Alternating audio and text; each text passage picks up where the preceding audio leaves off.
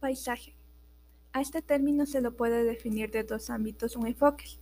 El primero corresponde al aspecto artístico, donde se lo conceptualiza como expresión de lo imaginario de una extensión plasmada en una pintura, mientras que desde el punto o desde la visión académica son todos los seres vivos, tales como elementos naturales, biológicos, incluyendo al hombre o al ser humano, los cuales son observados desde un determinado sitio sobre una superficie.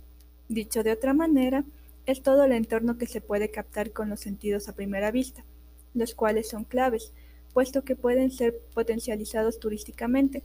Incluso pueden llegar a ser un aspecto muy importante dentro de la rama turística, al ser declarados patrimonios de la humanidad, obteniendo un reconocimiento a nivel nacional o internacional.